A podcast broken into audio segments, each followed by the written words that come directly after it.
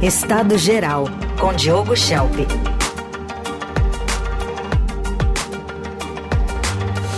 Hora de mais análise política. Diogo, bom dia. Bom dia, Heisen. Bom dia, Carol. Bom dia, ouvinte. Oi, bom dia.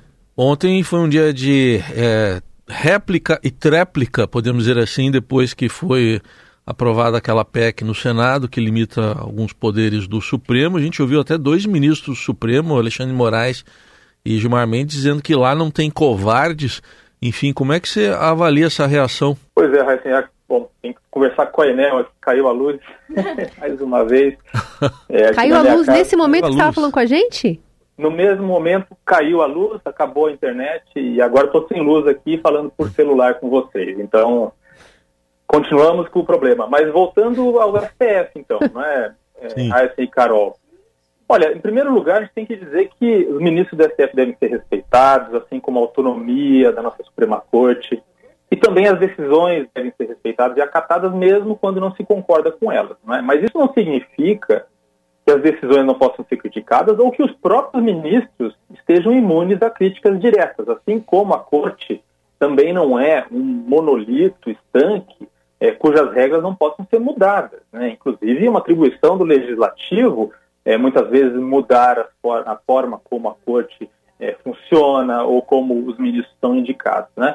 Então, os ministros do STF não são deuses no Olimpo, mas é assim que muitos deles têm se comportado nesse episódio. Né? Assim, a gente tem posturas de alguns senadores é, que tentam reavivar o clima de confronto com o STF, que usam as redes sociais para ofender, desinformar a respeito dos ministros, isso de fato existe, é, mas é, a postura de alguns ministros do STF também são criticáveis, que não condizem com a busca de harmonia entre os poderes, né? porque o teor da PEC em si é bom, né? ela proíbe as decisões monocráticas que suspendam atos da presidência do Congresso, uma exceção aí durante o recesso judiciário, então ela aprimora uma regra que já existe no regimento da Corte, né? deixa melhor essa regra e é, coloca isso na Constituição, faz uma mudança constitucional. É diferente de, uma, de um regulamento no STF, que é uma regra feita pelo próprio STF, que pode, inclusive, ser mudada né, muito facilmente.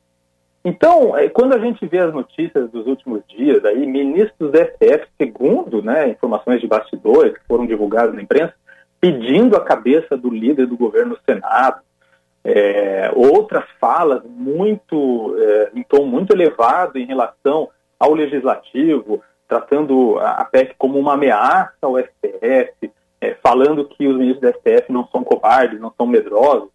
Né? Isso, isso cheira muito a interferência em outros poderes, isso cheira a interferência política. Quer dizer, ministros do STF fazendo uma pressão política nos bastidores, não agindo nos autos, não julgando, por exemplo, uma ação de inconstitucionalidade, né? mas fazendo pressão de bastidor, inclusive é, em reunião é, presencial com o presidente da República, que sequer é, deu uma orientação ali para sua base sobre como votar nesse caso.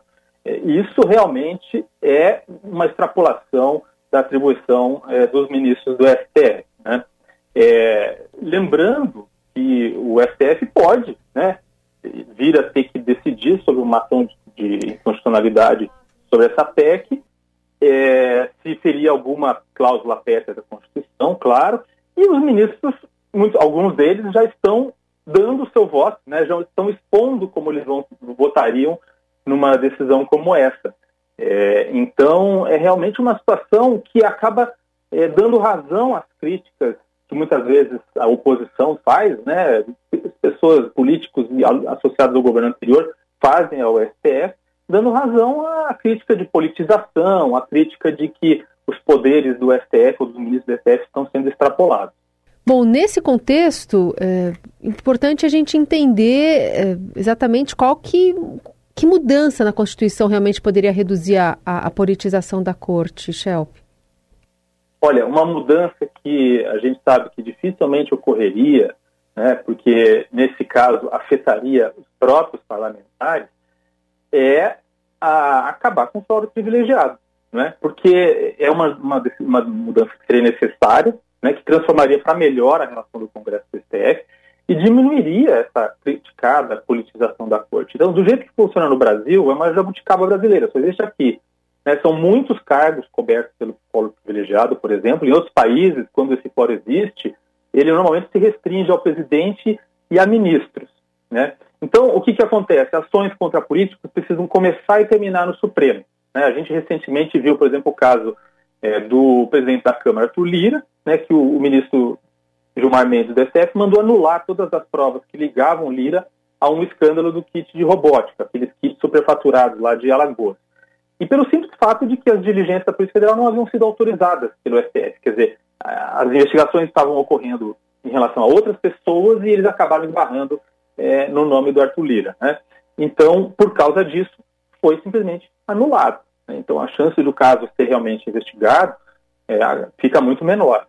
E, e, aí você vê como é o poder né, de favorecer com uma única canetada um político, né, com quem os ministros da STF acabam tendo contato direto, institucional, inclusive, pela própria natureza da corte, né, de analisar, por exemplo, a constitucionalidade das leis aprovadas no Congresso. Então, o fórum, além disso, ele cria um conflito de interesse entre os ministros e aqueles que aprovam a sua indicação. Né? Então, quem indica o ministro do STF é o presidente, e quem aprova é o Senado.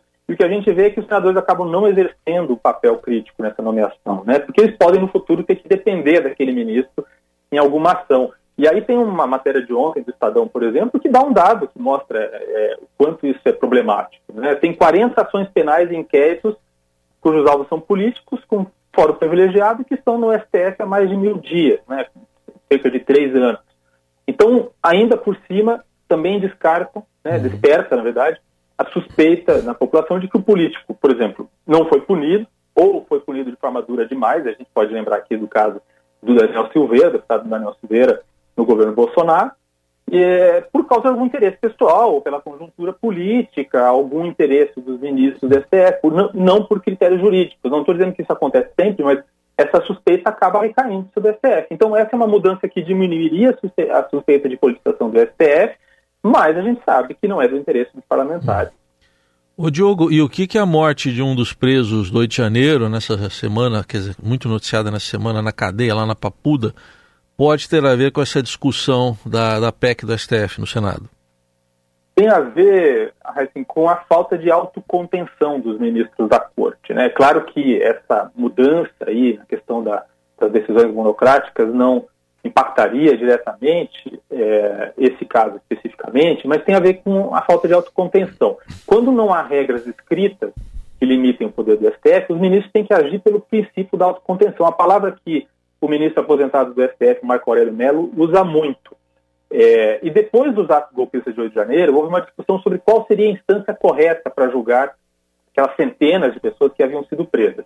E aí o STF quis ter o controle dos processos, todos os acusados, para que fossem todos julgados segundo a mesma régua, é, porque se fossem distribuídos para a primeira instância, seriam julgados por juízes diferentes, em tempos diferentes. Né? E o outro motivo é que o STF decidiu ficar com todos aqueles casos é que os ministros do, do Supremo queriam dar o exemplo, eles queriam punir com rigor para dissuadir outras tentativas de golpe é, e também porque o julgamento no STF dá mais visibilidade à punição dos golpistas. Mas agora fica muito claro que o STF não era a instância correta, né, que os casos deveriam ter sido sim enviados para a primeira instância, inclusive o Marco Aurélio Mello defendeu isso. Então ele disse até numa entrevista ontem, se há tanta pressa para prender, por que não houve a pressa para soltar, quando houve um, pronunciamento do Ministério Público a favor disso? Né? E aí teve uma reportagem do Estadão de quarta-feira que mostrou que seis presos do 8 de janeiro tinham, tinham de soltura da PGR há mais de três meses. Quatro acabaram sendo soltos depois. Se fosse na, na primeira instância, o juiz teria que cumprir alguns prazos. Né? Por exemplo, tem que revisar a necessidade de prisão preventiva a cada 90 dias. Né? E uma norma do, do Conselho Nacional de Justiça estabelece que o prazo máximo é, para decidir sobre a liberdade de um preso provisório é de 24 horas. Né? Então, no caso do, do Clériston, né, que, que, faleceu, o pedido não foi apreciado pelo Alexandre de Moraes por 80 dias. E, e, não há nenhuma instância acima do Supremo que pode punir erros do próprio Supremo. Né? Uhum. Porque se houvesse uma instância acima do Supremo, teria que haver uma instância acima do Supremo e, e, e acima desse outro Supremo e assim por diante. Então, fica muito claro que o STF não deveria estar julgando os golpistas de 8 de janeiro e que faltou autocontenção ao decidir ficar com o caso na corte. Tudo bem, esse foi o Diogo Schelp, está com a gente segundas, quartas e sextas. Você ouve a coluna Estado Geral também no radioeldorado.com.br, no portal do Estadão, no Eldorado Estadão Colunistas, Colunistas Eldorado Estadão, e também pode procurar por Estado Geral com Diogo Schelp nas plataformas de áudio. Diogo, obrigado que se faça a luz aí logo para você e até segunda. Ainda não voltou, mas até segunda. Tchau.